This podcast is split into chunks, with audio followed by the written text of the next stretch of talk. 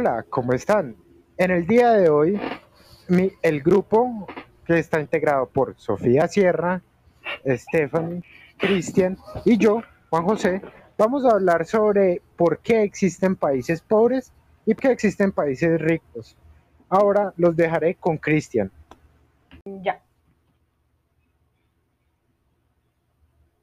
Entre las razones por las cuales se considera que hay países pobres y ricos, se puede decir que la posición geográfica no es el único factor que, que interfiere sobre la riqueza de un país, puesto, puesto que si bien éste logra mejores condiciones favorables en ciertas regiones, no lo es todo y no determina la buena economía de un país. Es sumamente importante en cada uno de ellos eh, su administración, ya que de aquí cabe cómo estos aprovechan los recursos.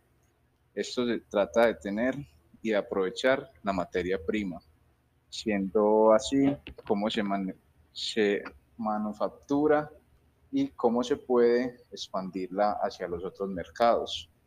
Eh, realizar estos procesos eh, permite que haya mayores ganancias, pues no sirve que un país venda sus materias primas y otro las procese y las reventa a mayor valor. Es por esto una de las razones que la posición geográfica no lo es todo. Los dejo con mi compañera Sofía, que va a seguir con la explicación. Bueno, como segundo argumento tenemos el gobierno. Este tiene un papel fundamental en la toma de decisiones a la hora de analizar si un país es rico y pobre, ya que este es el administrador de los recursos en su país es quien toma las decisiones en cuanto a tratados, convenios, inversiones extranjeras y explotación de los recursos naturales. Más que la misma conformación del gobierno es la educación que estos reciben. Muchos países, de acuerdo a su diversidad de recursos naturales y condiciones geográficas, deberían ser ricos, pero no lo son. Acá podemos ver la manera de administrar y aprovechar estos recursos se le puede dar una ventaja frente a otros países. Lo que pasa es que su gobierno no toma buenas decisiones. Hay corrupción y no hay un desarrollo en sus vías principales, vías terciarias, ferroviarias, fluviales y aeronáuticas. Ahora los dejo con mi compañera Stephanie. Ya. Bueno, y en el tercer punto tenemos en que los países que son considerados ricos invierten más en el desarrollo social y cultural. ¿Por qué? Porque estos son considerados pilar principal en la, forma, en la formación humana y en la capacitación personal y profesional de cada persona en la sociedad. Entonces están muy enfocados en todo este tema productivo y de desarrollo.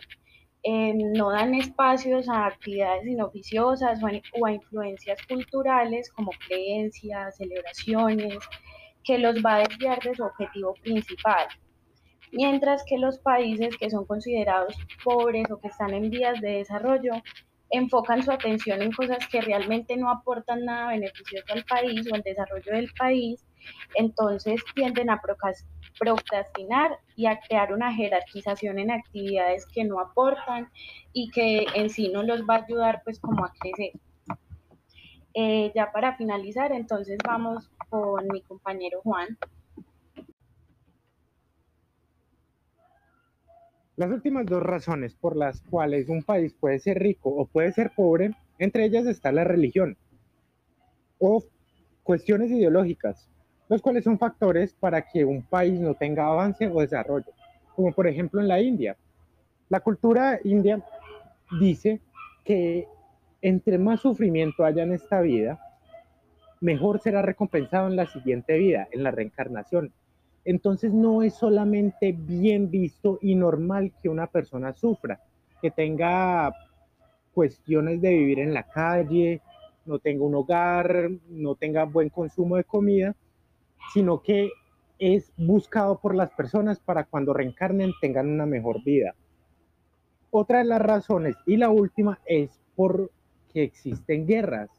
Han habido guerras a través del, del mundo y estas hacen que los países adquieran deudas para tener insumos de guerra para poder pelear y eso hace que no se cree el desarrollo, como por ejemplo los Hutus y los Tutsi han tenido una guerra por mucho tiempo y están específicamente en una parte de África la cual está muy subdesarrollada, porque todavía se basa todo en guerra, no se puede crear industria, no se puede haber avance, porque lo más importante que hay es la guerra.